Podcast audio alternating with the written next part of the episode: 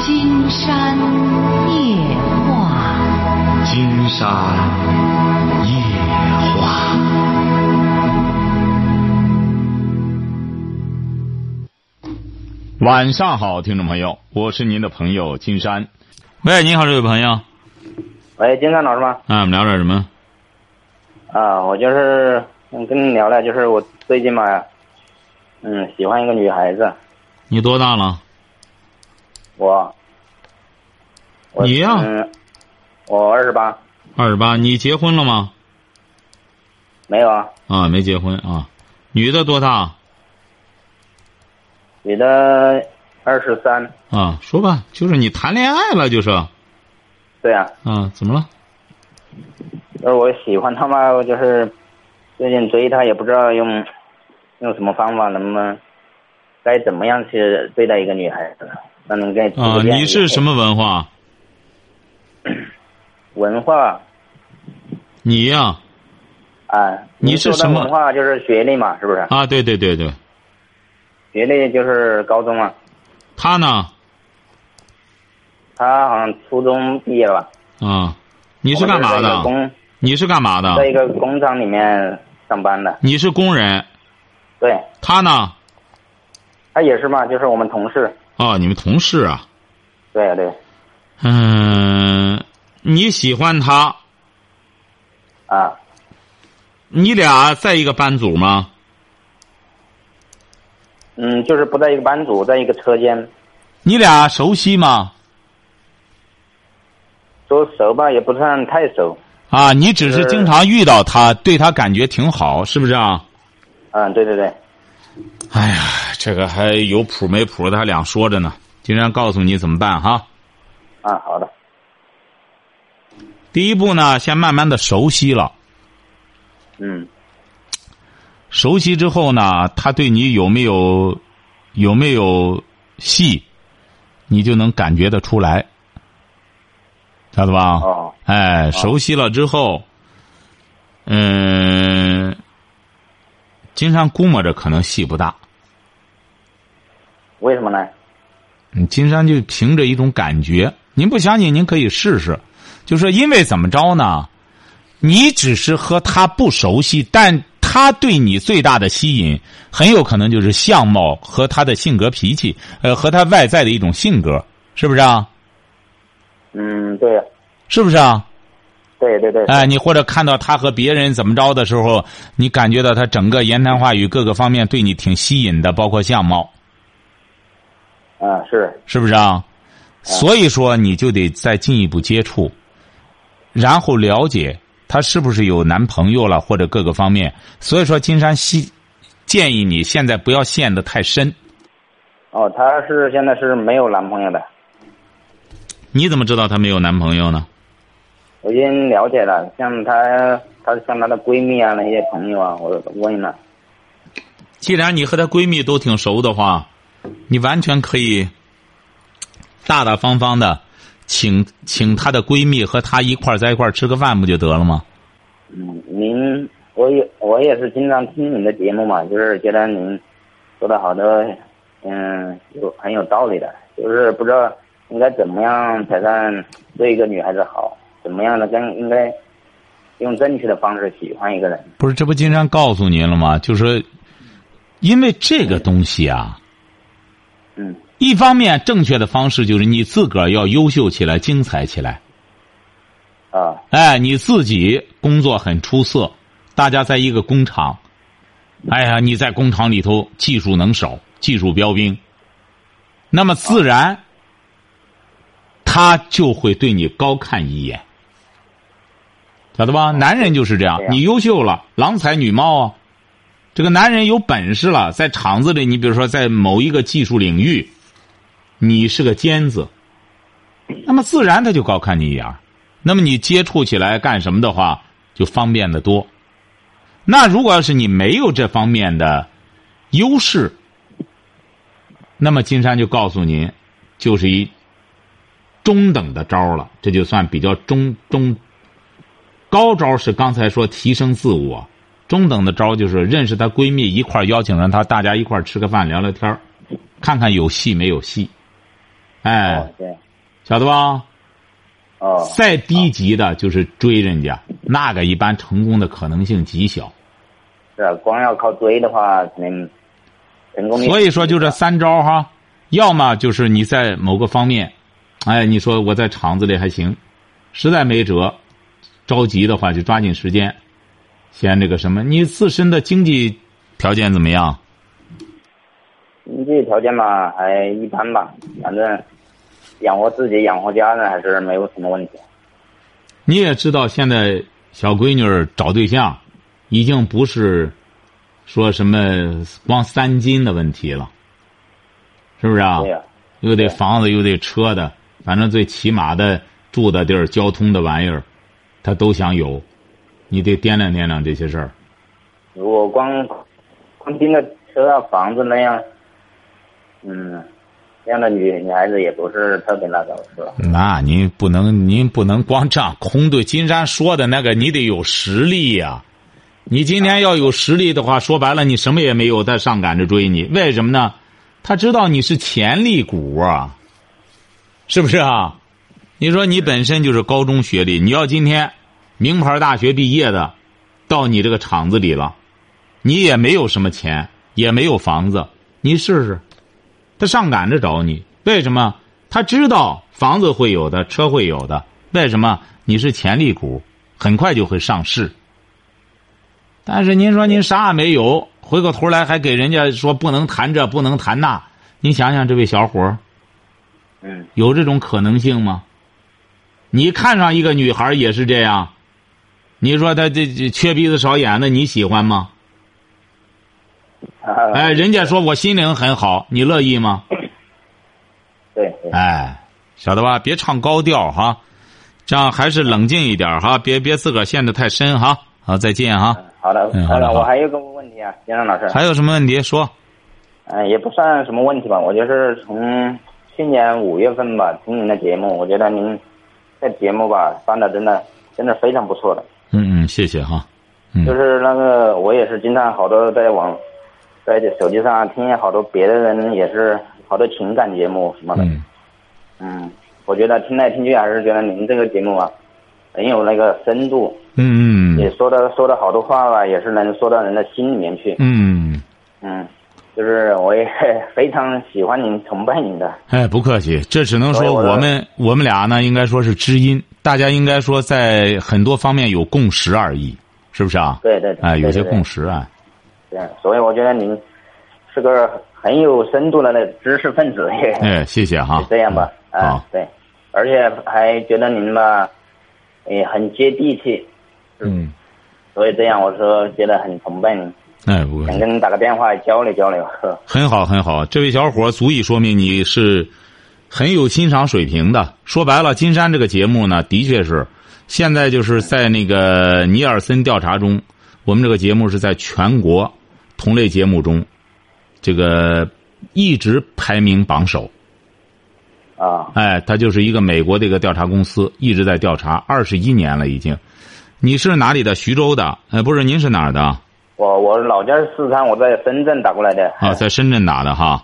哎，金山也很高兴哈，你看你在深圳，那么我们就成了这个没见面的朋友，是不是啊？哎对对对对，呃，金山也希望多交流。嗯，为什么呢？觉得你呢，呃，能够有这种，起码有这志气。一个男孩子的确是这样，上赶着追一个女孩儿干什么都没出息，挺丢份儿的，是不是啊？对 呀，哎，你呢能够从正面去理解这个问题，对。但是这个事儿就是这样，不能光说，一定得去做，是是不是、啊？您现在很年轻，你才二十八岁，金山觉得最重要的，现如今最重要的，它不是学历，它是能力。对对你比如你高中毕业了，已经是这个文化，已经是中国的高中毕业了，是没问题了。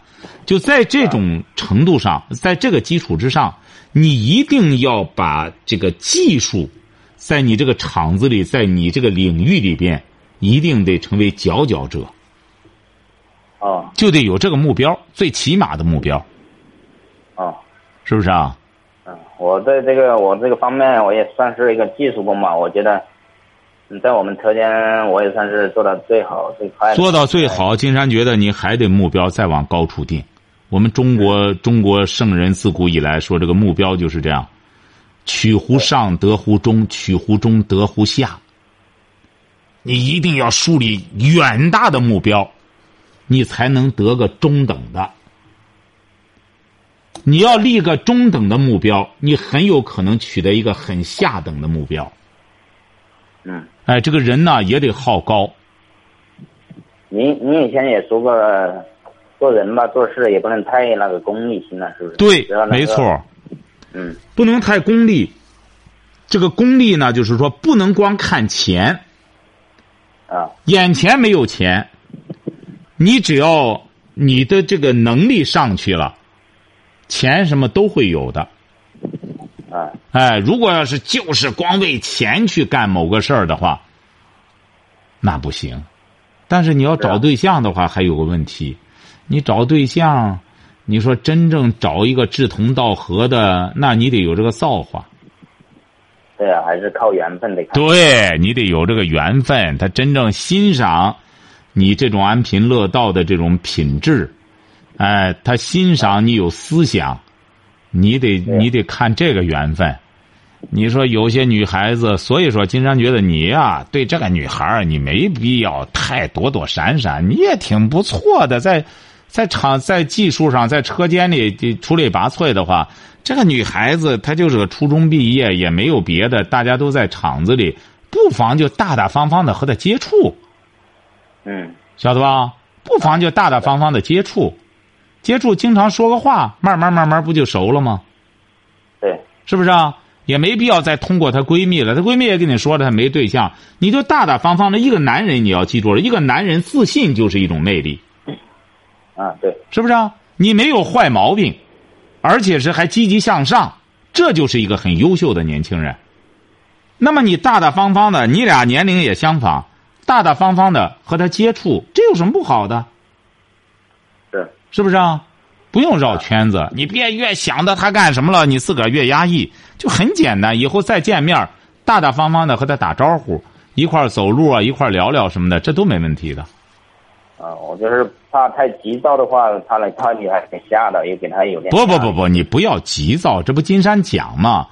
是啊，一定一开始是从交友的角度出发哦，对啊！因为原来我们节目成立一个叫“三三友俱三情俱乐部”，友情、恋情、亲情，嗯，哎，上来就是大家在一个工厂里边，是不是啊？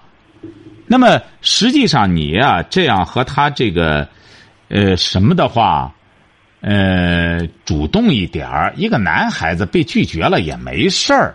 金山再给你说个办法啊，你比如你经常和他打打招呼，熟悉了之后哈、啊，完全可以这样。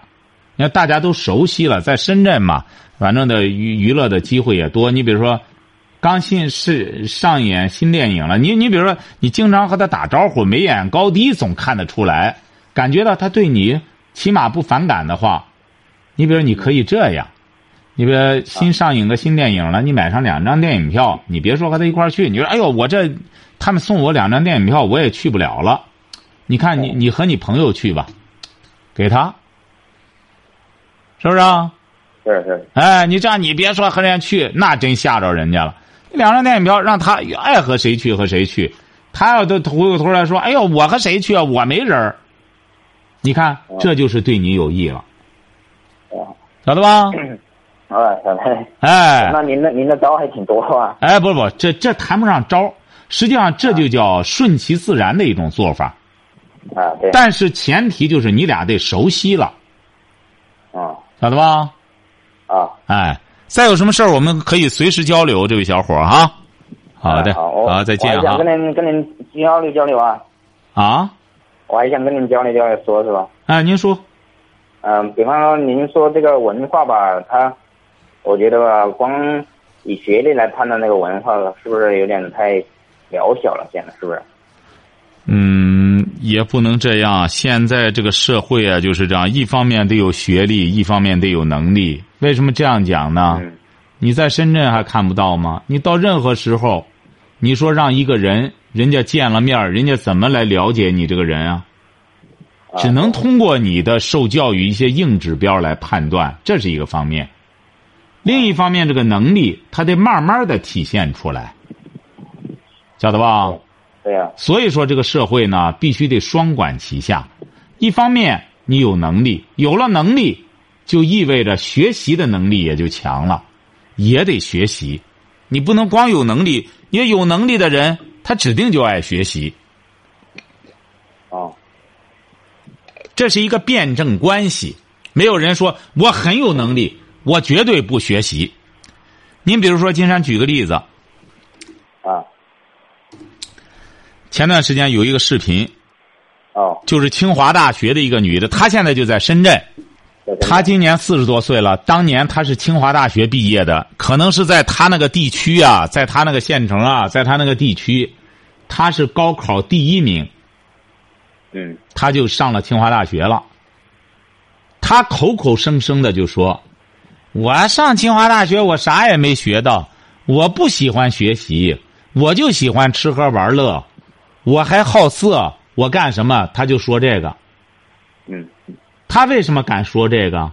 因为他有资格说，因为他已经清华大学毕业了，晓得吧？哦，哎，他就有资格小瞧文化。为什么他觉着我都清华大学毕业了，我就有资格这样？您说，您让一个人初中毕业，他说我瞧不起清华大学，你可能吗？你说，他只能说他学历高，也不能单纯的说他文化什么高的，这样也不能再一概而论，是不是？哎嗯，不不，现在有一种说法，这个东西啊，他再怎么说，他这个学历高的人，这个你说无能的人，毕竟还是少数，晓得吧？嗯，比方说哎这个如果说文文化的话，比方就算我们工厂，它也算一种文化，是不是？也我们也在做，也算是人人进化的一种文化，对不对？因为他这个文化呀，怎么叫文化？怎么叫学历？这个文化呢，文，你就光看这个字面意义，文，是不是啊？啊，化，就意味着吸收了，晓得吧？啊，哎，您比如说，我们说这个人营养、文化，它不是一种精神食粮吗？是不是啊？啊，那么我们说这个物质食粮，不是讲的是营养吗？对，是不是啊？啊，您说这个人说，我今天我也吃了牛肉了，嗯我也吃了羊肉了，啊，哎，我鸡鸭鱼肉我都吃了，然后怎么着？拉肚子全泻的光光的，啥也没留下，啥也没吸收，等于什么也没吃，是不是啊？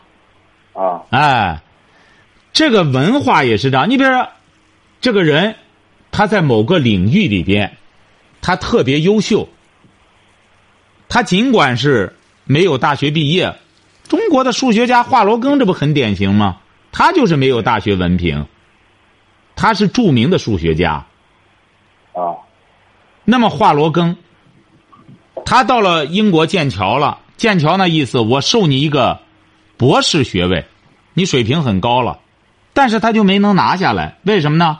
因为剑桥要拿到这个博士学位，他必须得读完那些课程，他实在没工夫去读，他就没能拿到他这个博士学位，晓得吧？哦，啊，哎，这个人啊，一定要记住了，这个文化，这个学习文化，有两个途径，一个途径呢，就是有条件的从小学上到中学，上到大学，那么甚至读了研究生，读了博士，那么一气儿就读下来了，就是这个专业。嗯，那么这个东西，它随着他的学习，它显然它会吸收很多。你不能说人家从大学出来的啥也没吸收，那么不能说这个人吃了呃牛肉了，吃了羊肉了，最终什么也没吸收。他总是要吸收一些东西，啊，那么他还是有文化的。那么还有一个课堂，就是大学外面的课堂，在社会上同样也可以学的知识。啊，哎，实际上所谓的文化，文化是怎么来的？还不就是把知识消化吸收了之后，它不就有文化了吗？是啊，把哎知识他变成文字，然后哎，他就怎么着？你比如说这个书，在大学里能读，在工厂就不能读了吗？在工厂不同样可以读吗？是啊，你现在大学里招生也开始重视某一个领域里边的那个尖端性。你比如说，这个学生化学竞赛，他得了一个全国的第一，很有可能北大、哦清华就要他了，晓得吧？啊，就啊像你在工厂里边一样。金山不知道您是哪个工种工种啊？我们是做服装的，啊，您是做服装的。嗯，对，您比如说，一个裁剪各个方面，人家说量体裁衣，裁衣过去这个，这个这个做服装的，打眼一看就能知道这个人穿多大的衣服，做出来就很合身儿，是不是啊？是这就是过去的高手，说量体裁衣嘛。啊那么对您说现在拿着尺子上下量完了，穿上还是不合适。嗯而且还很有可能是服装学院毕业的。问题出在哪里啊？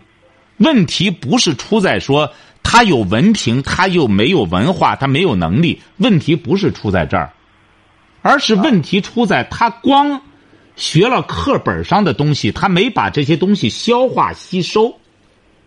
是，啊他还需要实践是吧？对，所谓的实践就是说，他尝了之后，他是因为裁剪衣服太多了，对各种体型都非常熟悉了。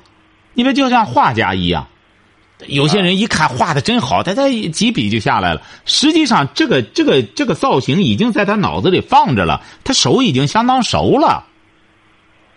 啊，哎，熟能生巧嘛，就这个道理。所以说，我们一定要记住，我们每一个人不要去和这个文化对着干，也不能说我没有文化。我你比如说，还有些朋友会，我是农村来的，农村怎么着？农村不比城市好吗？没有必要这样较劲。是，啊哎千万不要这样较太真劲是吧？农村有农村的好处，城市有城市的好处，再就是城市显然比农村各个方面，它要，呃，它要方便一些，起码应该说发达不发达两说着，起码要方便。那要不然大家都上城市干嘛？是不是啊？嗯，哎，所以说不要不要把它对立起来，文化和知识啊、学历啊，嗯这个呃理论和实践啊都不要把它对立起来，要结合起来，啊晓得吧？啊哎，啊，我就是觉得嗯这个学历吧，有时候，呃，也不能代表所有的文化，是不是？嗯，不不，你要有机会，金山建议你啊，如果要是有机会，深圳有没有这种成人学校？有啊，很多啊，你要有机会的话，您不相信，您试试，这位小伙儿，您不是做服装的吗？啊，对，你要学一个大学的服装专业，你自修一个，可以自修函授也可以。现在哈，啊，您不相信，您试试，您就知道为什么大家要上大学了，晓得吧？现在函授就可以。嗯，你要有机会的话，金山建议你有这个灵性、有这个悟性的话，不妨函授一个学学，不一定非得拿到那个文凭，但是跟着他那个课程学学，你会受益的。啊，我看我觉得还是算了吧，我只把我的本职工作做好，我觉得应该就，嗯，不错了。 你才二十八岁，你不要放弃啊、学习的机会，对你知，道吧？你就是将来找对象之后，这个女孩子她也会对你提要求的。对，晓得吧我记得您，我记得您以前也说过，如果要找女孩子的话，你没钱、没车、什么都没有也不要紧，但是你至少得有见识，让一个女孩子能够服你那样的。您那她这个说过见识是哪儿来的？这个见识就是学习中来的。是啊，多学点见识，嗯，哎，你光在个你光在自己的专业领域内，毕竟是太还是太小。金先生建议你呢，你不相信，您最好是静下来想想。如果有机会的话，千万不要觉得这个大学校门啊多么大。金山曾经遇到个人啊，听着啊，嗯这个小伙子呢，十多年前了哈、啊好，他呢，他当时已经三十多了，他一再想证明。他说，因为他是搞什么呢？他是搞美术的，哦哎，他一再证明，你看我画多好，美术学院怎么着，我就不上啊，我没我没上那个，我照样干什么。后来金山就给他讲，你不要这样，哦因为他怎么着呢？因为他就觉得，因为他是因为他觉得他和这个大学没缘分了，因为他文革文化大革命的时候没大上学啊，嗯晓得吧？啊后来金山就鼓励他说：“这现在这个，现在这个是这十多年前了，说你现在考个什么，它不难，你考一个这种成人的这个夜大什么的不难。”他就是不去。后来通过金山做工作，他终于去了。他没想到自个儿还考一百多分呢。哦哎呦，他觉得哦，这不不难吗？终于不再说大学不好了。第二年，因为他美术专业要的分数不高，嗯第二年他就考了二百多分儿这不就考上了吗？哦上了三年的夜大，毕业之后觉得和自己过去简直有天壤之别，晓得吧？啊哎，就像克林顿美国前总统说过，说很多人啊，他不是愤怒，他不是仇视文明的人群，受教育的人群，他们只是觉得成不了其中的一员，为这个而愤怒，晓得吧？哦，这是克林顿说的。所以说，克林顿建议呢，说更能够他当总统的时候，希望更多的人能够受教育，成为文明社会的一员，好不好？你先消化一下，我这样我得先放一下广告了哈，好吧？嗯好哎好啊。喂，你好，这位朋友，哎，你好，金山老嗯师。哎，我们聊点什么？哎，能听到我说话吗？听得很清楚，啊，我呢，嗯，打了好几次电话了，打不进去。我嗯今天晚上又等了二十多分钟。哎呦，抱歉哈，哎，哎呀，那个我今年四十九岁，我是河北沧州的。嗯嗯，我呢离婚离了有，我是一一年离的婚。嗯，孩子们呢都结婚成家有孩哎子。离了离婚四年了，啊，嗯，你为什么离婚呢？都到这时候了，我其实我分居和那那那丈夫分居就分居了十多年，因为那时候孩子小，嗯，我呢我没想离，他也是老跟我打架，逼着我离婚。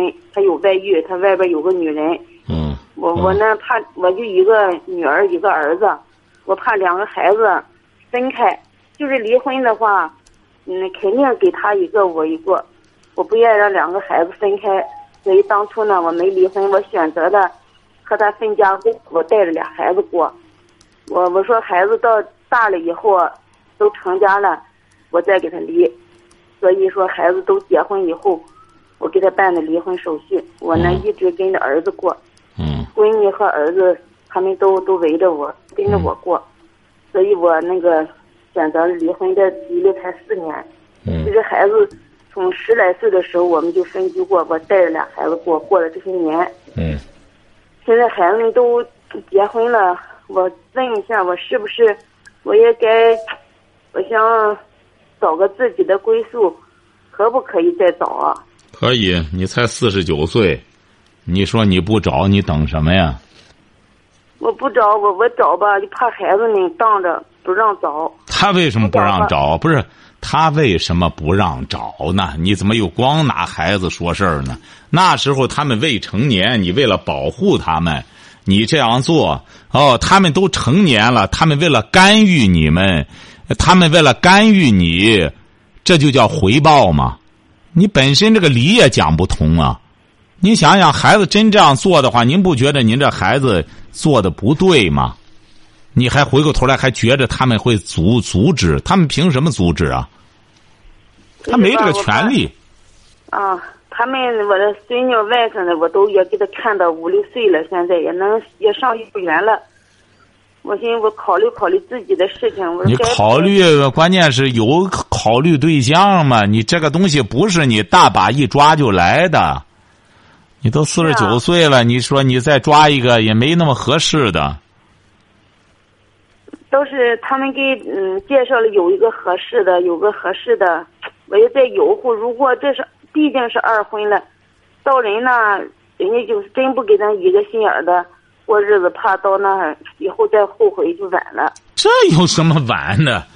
没辙就得再离呀！你都离过婚了，这害怕什么呀？你这个东西谁也不敢保证啊。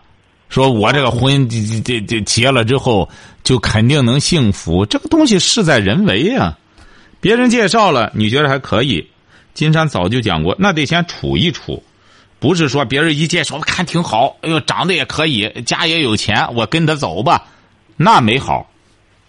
我那哎倒是处了一个两年了和他，不过吧，他也没没有多少钱，不过脾气人性倒是挺好，我也不图他钱。不是，您还图他钱干嘛呀？你都四十九了，就是啊您说您让他弄钱干嘛？这个不用，这个不用做前提，也不要这样说。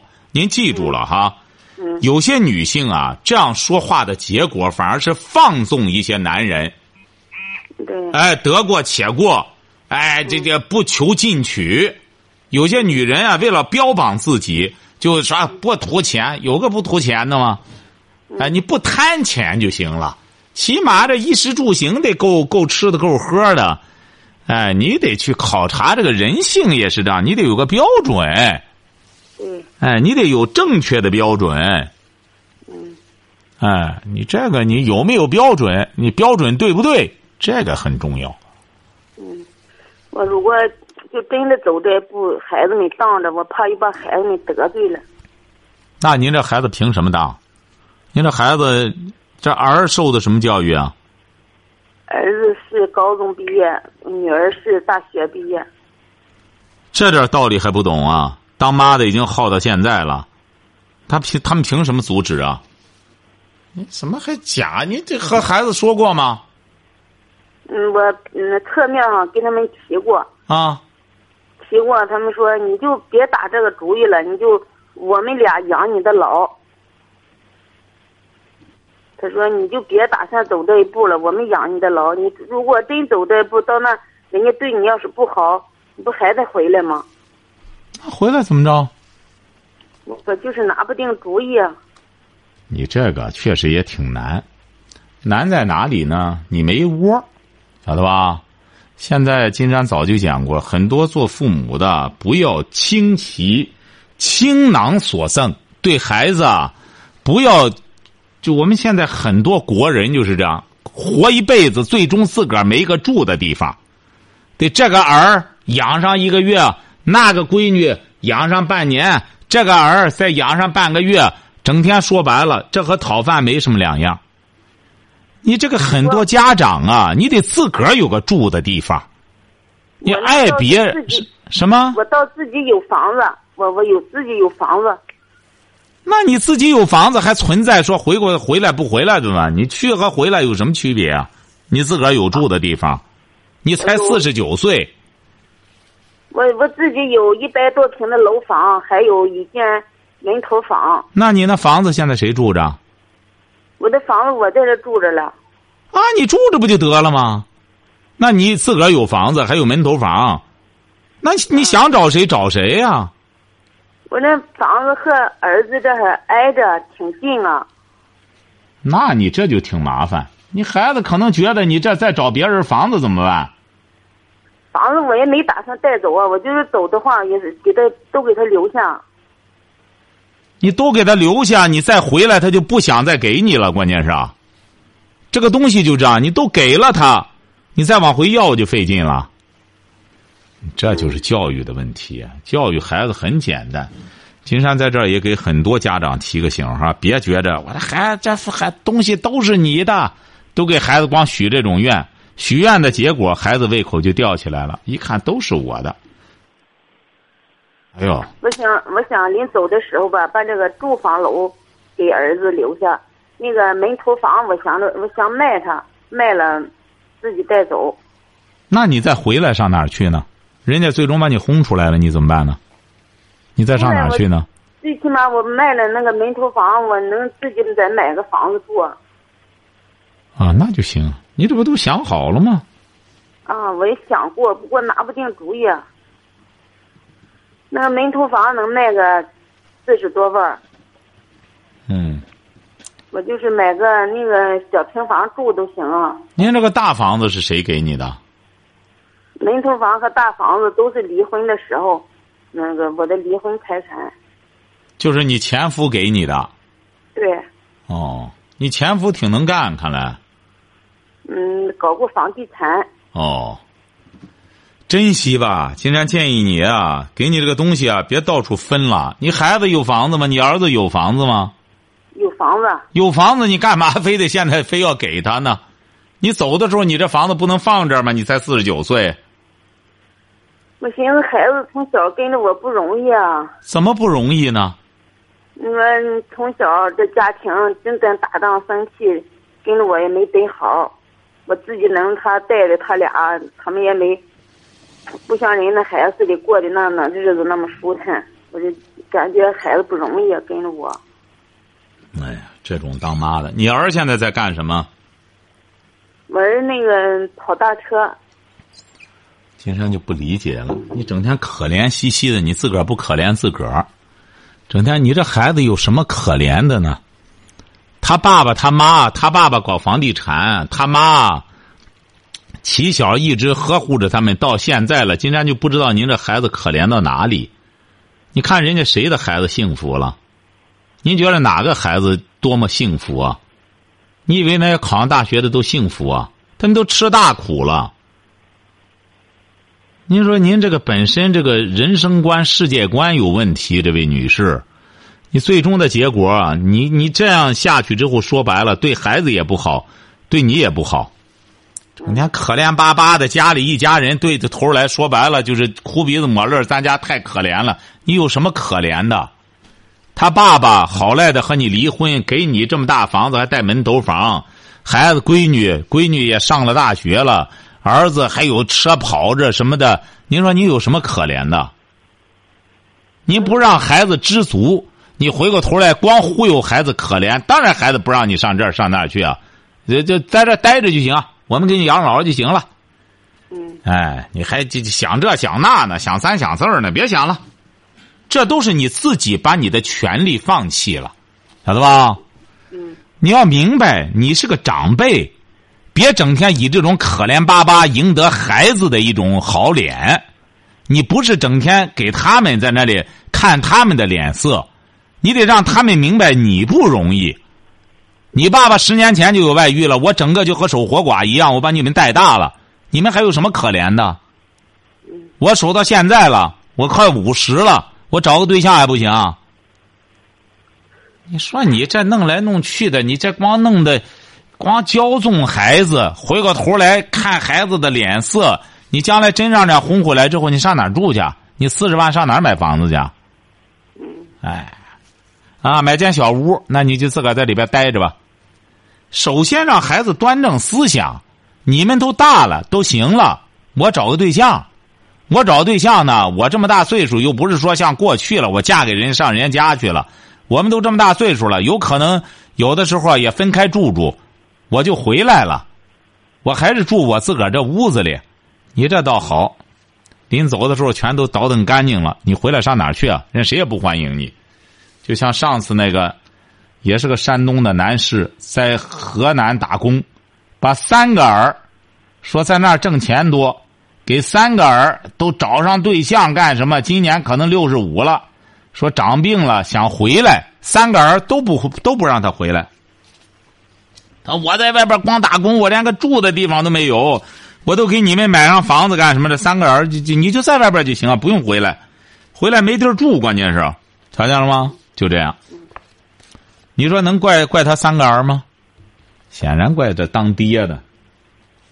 教子无方，哎，最终就会自食其果。